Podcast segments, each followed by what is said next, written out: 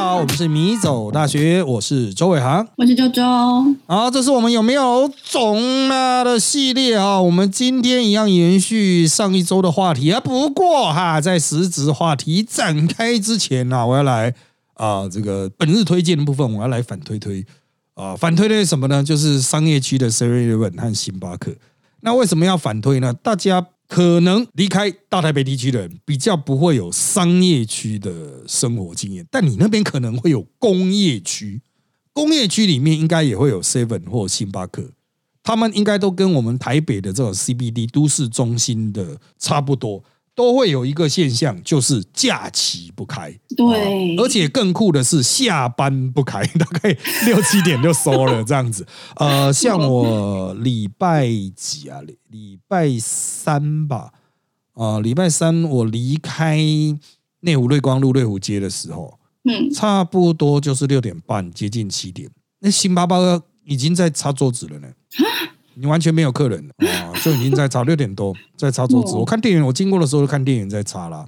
哦，因为上班族都下班，可是那边会有加班族呢。可是他也关呢，我觉得很绝情哦，这些家伙，他妈你就这样抛弃了这个支持者这样子去。然后那 Seven Eleven 也是因为很近的距离，可能一个 block 一个 block 有两家哦，所以也会关啊。像我刚才讲的星巴巴，它也是一个 block 有两家，对，所以在瑞光路的可能还会继续开。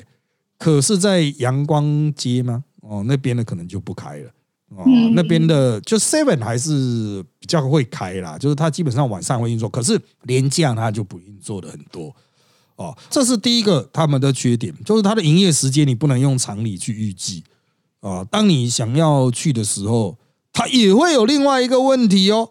哦，就是明明就是上班时间应该生意很好的时候，哎，他就会忙不过来哦。啊，就是实在太多上班族，比如星巴克，我刚才讲的那家星巴克，啊，就是瑞湖阳光的那个路口的星巴克，嗯，他给我啊，他店蛮大的啦，啊，应该有个十几桌吧，但是他会给我忙不过来，他的忙不过来的状况呢，是可能你会在在进去之前，你看，嗯，前面大概两个人排队，OK 吧？哦，这个是很 friendly 的吧？啊，我就好，那我就去排。结果那两个人他就有点处理不不过来啊，就大概花了七八分钟。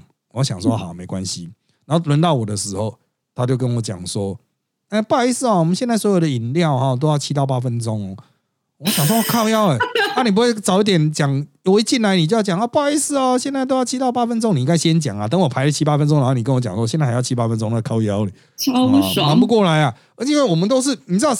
啊，我们是去工作的没哦，就是七八分钟已经是我们的那种缓冲时时间，差不多快用完了。嗯，对啊，你再给我加七八分钟，我后面不用干了。我就啊，算了啊，林北就去旁边的 seven 这样子啊，买一个 seven 的类似的产品哦。那 seven 就也是一样，一两个人排，可是 seven 就是动作会比较快，一样也是两三个店员的，可是星巴巴忙不过来哦，我就不知道为什么。其实它的产生产流程到底出了什么问题？对啊，老师，你觉得他们是花 happen，就是怎么会这样子安排人力跟经营时间？对啊，我就觉得，嗯，其实应该生产流程有问题啊。为什么 Seven Eleven 做得出来，星巴克做不出来？饮料啦，饮料做不出来啊。它是饮料，他都跟你讲说饮料七到八分钟哦。那 到底是为什么做不出来呢？是因为接了一些外送大单吗？或是一些外带大单吗？他们有外送吗？应该有吧，我不太清楚。但是外带大单是有可能啊。可是，嗯。嗯，我是不太清楚它的整个的流程到底出了什么问题哦。那反正就是很多啦。哦。那边的新妈妈，我的印象都是很多。可是我觉得你已经在商业区混那么久了，本来就是会一定会有很旺的时间点嘛。比如说下午大概几点的时候，哎啊，大家都要喝，呃，那你就要大量出货，那你的人力调度可能就要调整一下。哦，还是他们已经他妈的赚到躺在地上滚了，所以他管你去死哦，我们不要去提升流程，反正是喝不到你就去死这样子。啊，我是觉得干他妈的统一集团呐，干的是都统一集团的，妈的，啊调整一下，统一集团好像很多人在批评他说换老换那个下一代接班，然后女婿接班吧，嗯，争议就变多了。哦，就是之前我问哈，他就是问就是罗志贤啊没有啦，就是 人家都是觉得说争议都是起在于新一代企业经营者的态度、能力啦，哦，像我之前一直在我的粉砖抱怨的啊，就是店员可不可以不要再装忙补货啊？你可不可以来结账？都已经排成这样子，你还来补货？你补给谁啊？你补给什么叮咚？没有人结账，货不会卖掉，好不好？啊，东西不会往前推进，你不用补啊，卖光了也没有人排队了，你再补嘛。啊，真的是，当然后来很多店员出来说啊，那个是呃，他们都规定我们下班之前要补货啊，哦，这个要把货补完才可以走啊，这样子那个。他妈，那你不会调整下班时段再飞尖峰吗？而且没气吗？尖峰时间在那补货，大家补三小啊，那个货架上都是货，你也在补，那就装忙了啊！这个 C V M 到底要如何克服的装忙？像我们公司楼下的这个拆弹，我已经一个月以上没有看到它了。嗯，但是呢，它明明就有进白蛋呢。我们昨天早上下去的时候，它就有在进白蛋了，可它就没有弄成茶叶蛋了。其他地方的 M 都已经开始出现的拆弹了啊，就就它没有啊。啊，现在是怎样啊？弄茶叶蛋你手会烂掉是不是啊？这个呃店员很多呢哦，因为我们这边是也是商业区热点啊，虽然有住宅区啊，可是干啊不能接受啊哈！这种生产流程如果调整的话，也许可以再多增加五到十趴的营收吧，也许是二十到三十趴吧。啊，为什么会搞成这样啊？作为企业经营者啊，这个很不能理解哦，就是他们是已经赚太多了吗？啊，那要不要去给他抽个税这样子？然后你赚太多了嘛，那抽一点呢，借国家用用啊。那接下来我们就来进入今天的有没有总谈的议题啦，我们就请周周来破题。老师，我最近在看一部之前想追的韩剧，然后它也已经出一阵子了，就今年准备要出第二季，叫《第一批逃兵追麒麟》，然后主要是在讲韩国军队一些比较黑暗面跟霸凌的故事。但因为我就是看剧会很全身心投入的那种类型，跟看到别人哭我就会哭，其实只是想告屁事啊！但反正我知道看了心情八成不会太好，就还有准备真奶配，想说要是看我很沉重的话，就喝点甜的这样。然后我看完第一集之后就觉得说。嗯，还是先倒杯高粱来喝好了。就告别哦，当兵怎么那么可怕啦？想说他是演的太夸张了。比方开头影片就有那种比较老的老鸟兵叫你，好像就在军中你被 Q 到的话，就是要反复报军阶、报名字嘛。然后接着就是会一直推你去撞墙，但墙上其实有钉子这样。然后你如果刺到后脑勺受伤流血。哦，他就还会说，哦，你怎么那么不小心这样？但有的蔡兵可能眼神有一点怒意，他就会再把你压在地板上，说要请吃皇家口香糖，就是吐痰到你嘴里叫你吞下去。对，像这种画面在剧里就是很多，那也不一定是你做错什么，可能就是你呃没有讨好学长啊，或者纯粹看你不爽。我想说。到底真实世界跟戏剧差距有多大？这样就开始哒哒哒打字上网找资料，想说这是真的吗？结果就现实好像比戏剧场景更魔幻呢。因为有看到韩国 YouTuber 就在讲这部剧里面发生的虐待情节，确实都有发生过。本来这部漫改剧也是。主打从真实世界的原型改编来的，就因为漫画作者自己以前就是待在抓逃兵的部队，嗯，那到现在韩国军中其实也还是一直有在发生类似的霸凌事件，我就有稍微瞄了瞄，就大家列出了一些在韩国军队发生过，但我觉得很特殊的凌虐方式，像我可能会想说啊，是不是因为太年轻啊，没念书啊，所以才会去欺负别人玩这样，结果。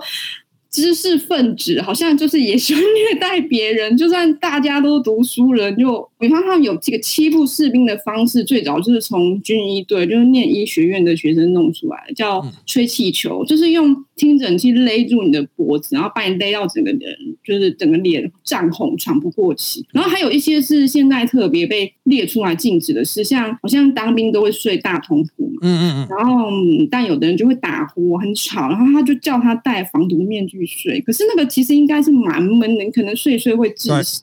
对，然后如果你还是吵的话，他就再往面具里面灌水，就是妨碍你睡眠这样。嗯，还有一个我觉得好像也是韩国文化出产的虐待方式，就不知道台湾有没有。就是士官如果升迁的话，是不是都会有那种晋级典礼？对，但早上会叫他们就是正装，然后穿军装，背一个旗带，然后。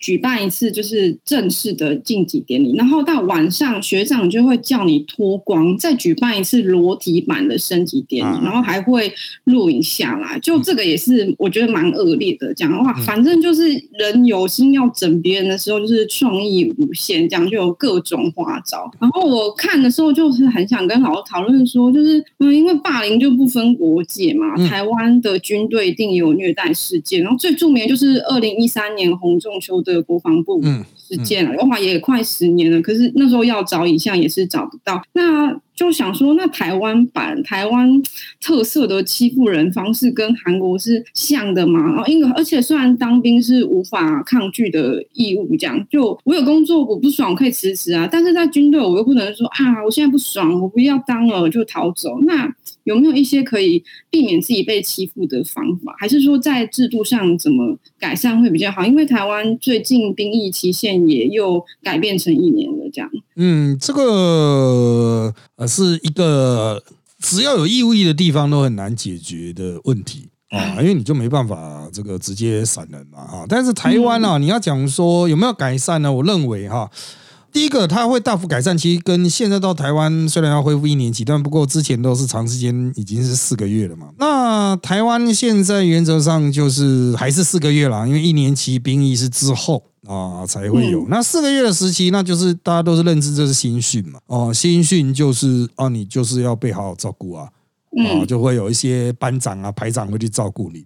所以其实我认为霸凌可能都是同才之间可能会还是会有一些欺负人的状况，可是因为有一些长官在看着。状况就比较少，但是就我理解啊，韩国的新训好像跟台湾的制度是不太一样，这就可能要请韩国人来指正哦，听得懂中文的韩国人来指正。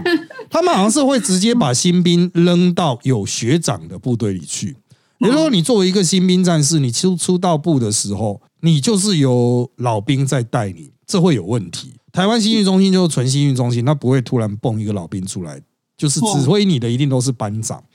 班长都是每天晚上都要开会检讨说怎么带兵怎么样。那韩国哈，我所看到的就是，也许是我看到的比较片面了。他们的一些片里面提到啊，新兵进去之后，或者是受完新训的人下到部队之后，他会直接分发到大崩铺去跟老兵一起睡。他们就像炕啊，其实我们的炕，但台湾的通铺不是是不一样的，是会有一个一个的床的啊。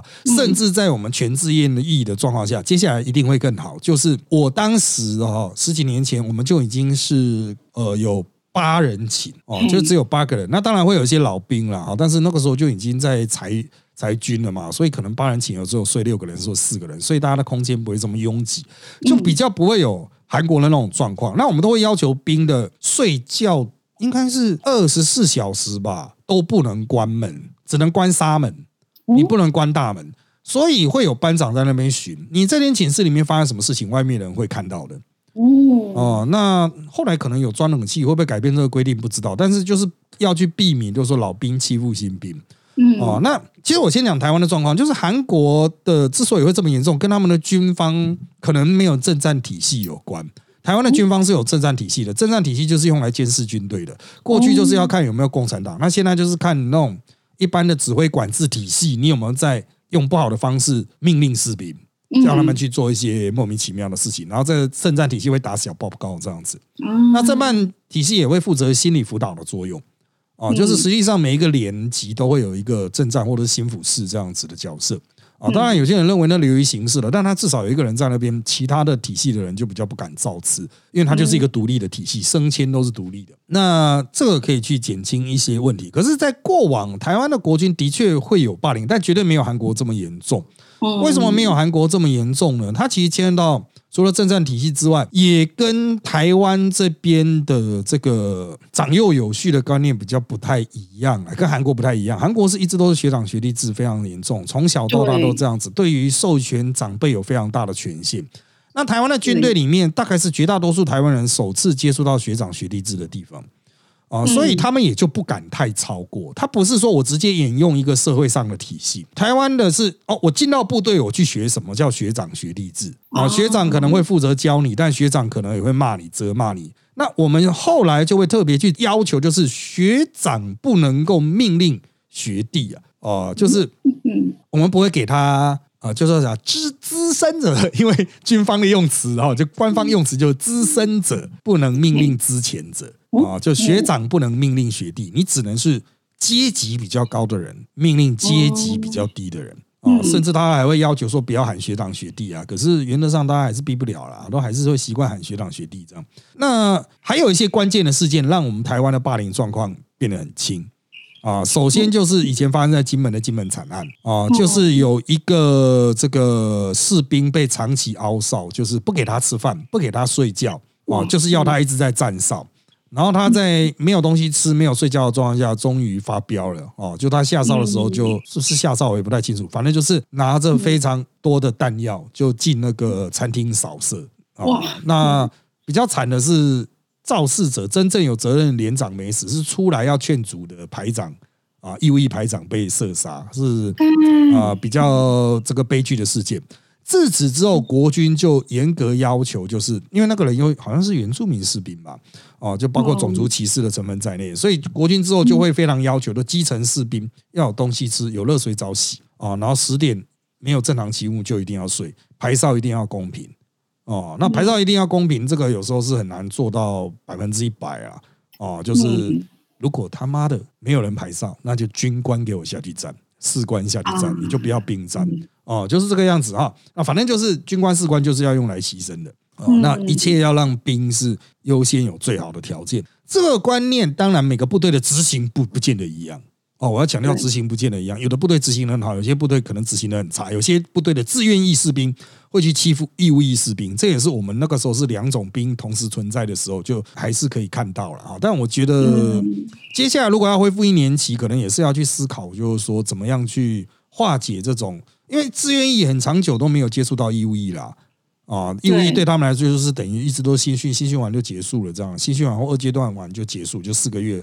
好的，所以我们先把这个将来的事情放了一块啊。其实台湾成功的压低了军中霸凌的这个经验，我觉得是蛮值得韩国借鉴参考的。因为韩国在过去军方一直是铁板一块啊，拒绝这个外部的指导哦，也是很多保守的。价值观，比如他反同反到最后一刻啊，哦，那歧视女性也是保持到最后一刻，非常坚持啊。那这个就是社会大众，韩国社会大众也一直对他们这方面是有所指教的，可是他们就会拒绝改变，为什么呢？韩国军方会觉得说，我现在已经很客气了，哦，以前我们可是会发动政变的，我们已经多久没有发动政变了？哦，最后一个属于政变军官团的总统是卢泰愚啊，啊，那也是很久一九八零年代的人了哈，啊，所以目前看来啦。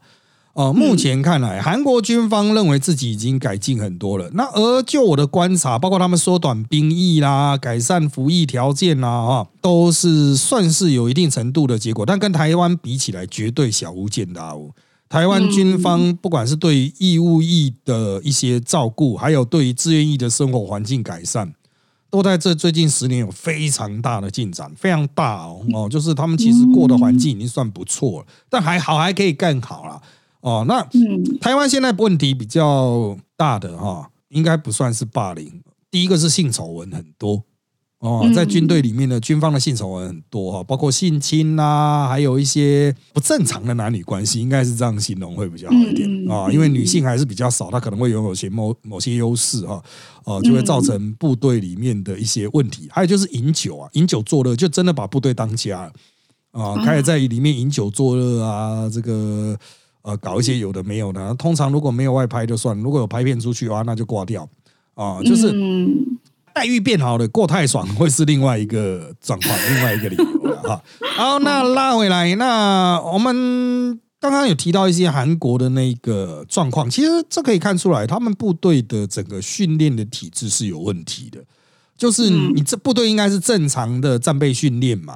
就是你要训练人的话，就是训练到他能够适应打仗。可是他们训练人主要是花很多的时间精力在要求人进入一种服从的情境。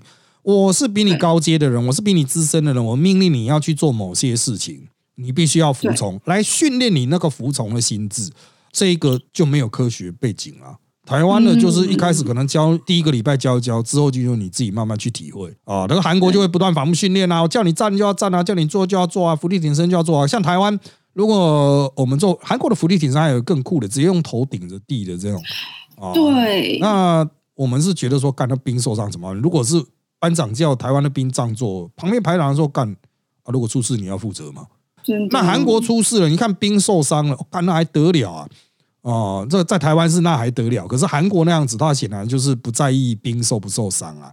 那就是缺乏另外第二轨的监管体制，所以韩国要改善，真的就只能这样。老师刚刚讲的这点，就是他好像这也有特特别列出来禁止嘛，就是用头顶做浮力提升，就是他们叫做那个圆山炮击嘛。可是这样就是确实颈椎非常的容易受伤，是有说不可以这样子啊，但也许还是有一直在发生。然后像我我刚我本来也想问老师说，如果年龄再大一点去当兵，是不是他会？人会比较成熟，因为像查资料时候才发现说，哦，原来他们跟台湾的文化还有习惯不太一样，因为他们会呃在。高中升大学的时候，就马上就可能就休学一两年，先去当兵，因为他们呃，好像军队里面比的是梯次的早晚，而不是年龄的大小。对，那他们就想说，我不才不要我成年的时候还要被十八岁的兵下命令，然后被十八岁的打。可可是老师刚刚有解释一下，就在台湾这个是比较没差，对不对？因为反正老兵也不能。命令新兵嘛？对啊，就看部队的风格啦啊，有些部队还是会叫老的说你去教一下学弟这样子，因为他实在是没有能力教啊。当然，我觉得这个都是理由，就是韩国这边就是缺乏监管体制啊啊，就是啊有一个兵受伤，你现在是怎样啊？但显然没有人去警告老兵这件事情嘛。我是不知道他们的指挥管理为什么会这样子，可能他们的真的缺乏侦探体系，或者是没有这种内部监管机制。因为我们台湾还有很多很复杂的内部监管机制。啊，还有视频会、人评会什么的，哦，这种可能都是外界比较少听到的。就是士官犯错，那士官自己瞧出一个结果出来啊，报给军官这样子。就是这个真的是军队之外的人比较不知道的。回到这个问题本质哦，我认为就算是像这种福利挺身这一种哈，我们台湾之前也有过度操练嘛。像洪仲秋案，其实洪仲秋案那个时候台湾虽然是十年前，可是那时候已经文明开化了，绝大多数的部队是不能认同这样的行为，所以大多数部队里面人一定都会想说：干你们怎么会搞成这样？你们怎么会搞出这个包？你们是智障吗？你全旅都智障吗？应该这样子啊！所以立刻拔到旅长啊！我是主观，我想干你是智障啊，白痴吗？你怎么会搞成这样？哦，就像是啊，你们可以把它想象成大学里面会有很多系所哦。今天有一个系的成绩哦，就说啊，有一个系的老师全部就啊一时火大了啊，你们学的全班通通当掉了，然后怎么办呢？其他系一定会跳出来讲说，干你这个系怎么可以这样搞啊？对啊，不可能这样搞啊！你白痴吗？哦，这样子，你以为你谁啊？就其他的系就会去刁他，所以当时洪仲秋案为什么会掀起轩然大波？第一个是退伍军人跳出来狗干国军，再来是国军内部也觉得说干啊，你为什么可以这样搞？那是不是平常当我们是夸我们虽小这样子？嗯啊，你是什么意思啊？就是哦，你为什么可以？就是我们这么遵守规则啊？现在是我们当我们是白痴吗？啊，我们遵守规则，我们依照规则去做的人是白痴嘛？就是它会形成一种同才内聚力，而不是说规则在那边大家一起违反啊。所以我觉得这是国军很重要的一个，也不是算成功的路径啦，就是一个很很重要的彼此互相监视的机制。好，那当然这个机制它需要时间慢慢去发展，因为军方真的是演化比较慢。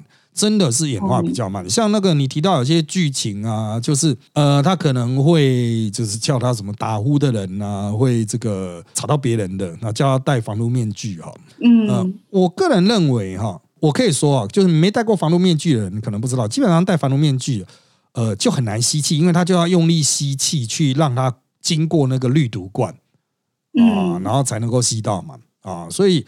他叫他戴防毒面具啊，就是那当然基本上都是不用睡。可是我们实际上也是有演习的时候就长时间戴防毒面具啊，哈。其实主要问题不是说不能呼吸啊，是没办法戴眼镜看不到啊。防毒面具戴上去，因为他说啊，真的实际打战的时候，防毒面具如果你是有近视人，它里面会配一个你的眼镜这样子镜片，嗯，干最好是会有啊啊，那不可能会有的啦。啊，所以就是长时间戴，就是大家都是盲人这样子哈。好，我还有深夜演习，突然碰到毒气，然后要戴防毒面具，干的完全是盲人呢。本来就您快看不到了，还戴防毒面具，关小啊，一群盲人在那边还在攻山头啊，在那边尝试爬到山上去啊，简直是莫名其妙。但是我们不会觉得那是霸凌，那是正常训练啊，那个正常训练那是还好。可是像这种一定会被人刁啊，怎么会有兵在睡觉的时候他还戴防毒面具啊？那个东西是不能拿出来玩的。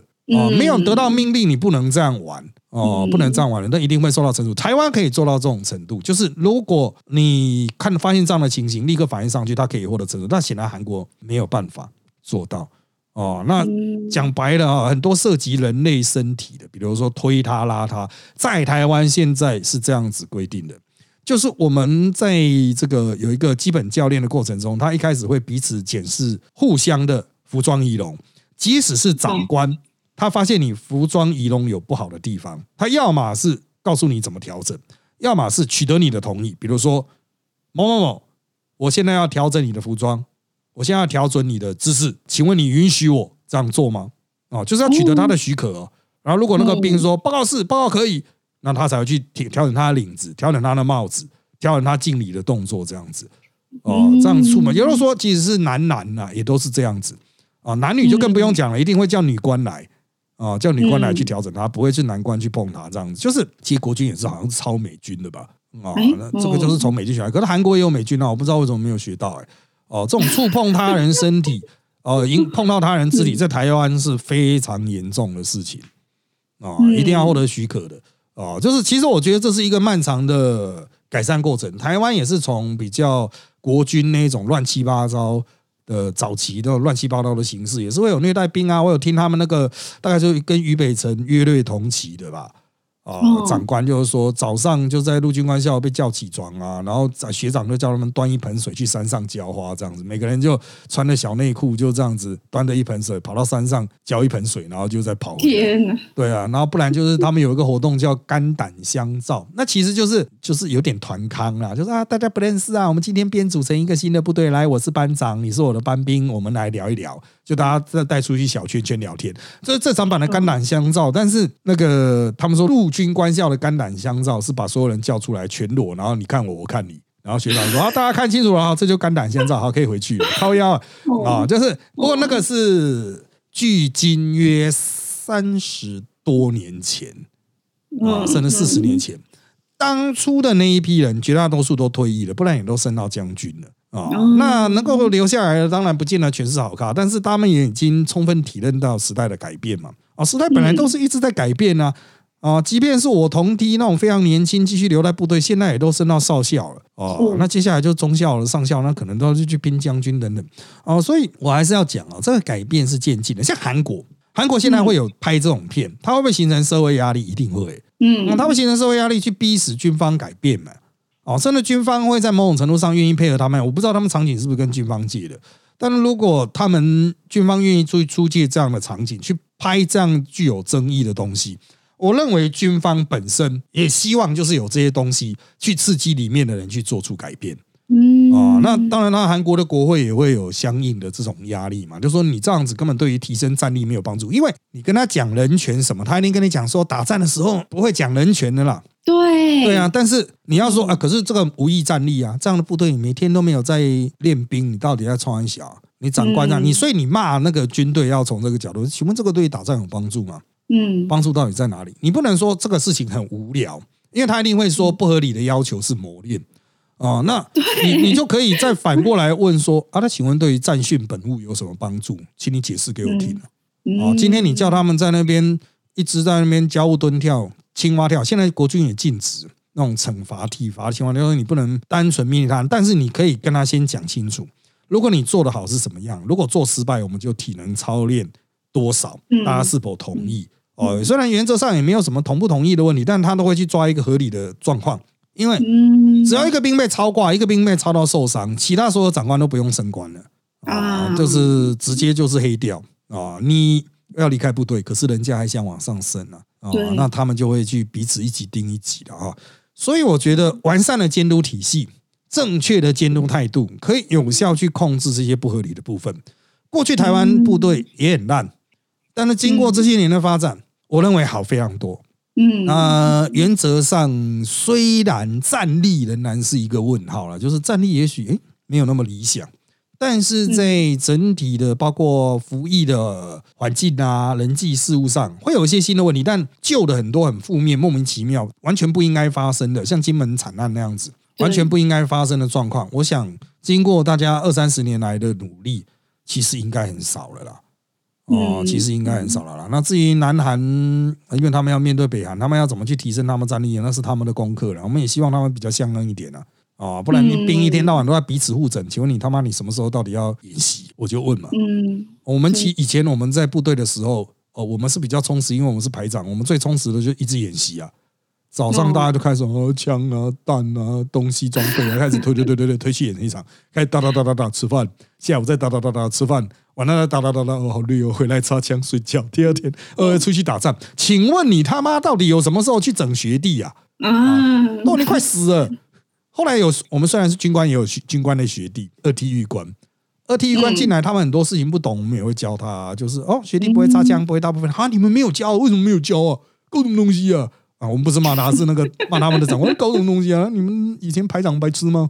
来，我教你啊，不然就啊，不要让学弟弄了，学弟不会弄了，弄坏怎么办？啊，我们来弄了啊，我是觉得这才比较正常化。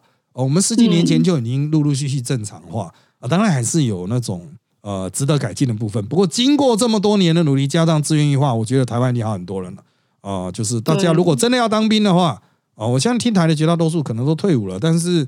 如果你真的要去当兵的话，哈，几点提示哈。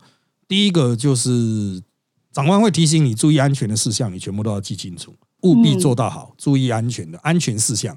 军队上课一定先讲安全事项，很多人都都把它当成电影院的那个什么逃生门通知一样，根本直接 直接 pass 过。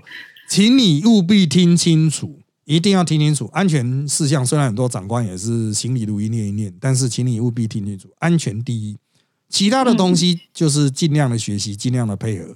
身体不舒服有问题，一定都直接讲哦，这个是绝对可以打断的哦。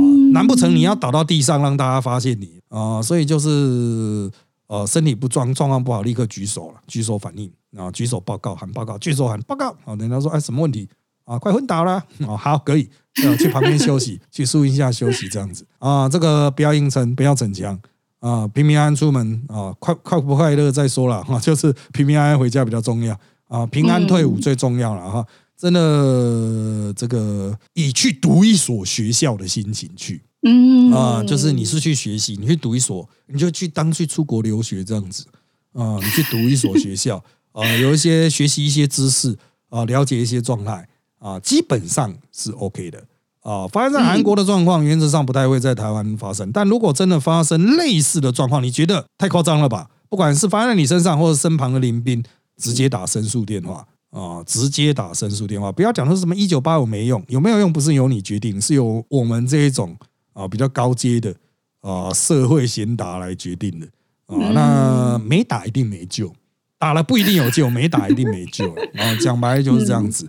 好，那因为时间关系，我们这集内容就差不多到这边喽。请追踪我们米走大学脸书粉丝团与 YouTube 频道，掌握我们的最新状况。也请在各大 Podcast 平台给我们五星好评，谢谢大家的收听。那就在这边跟大家说拜拜，拜拜。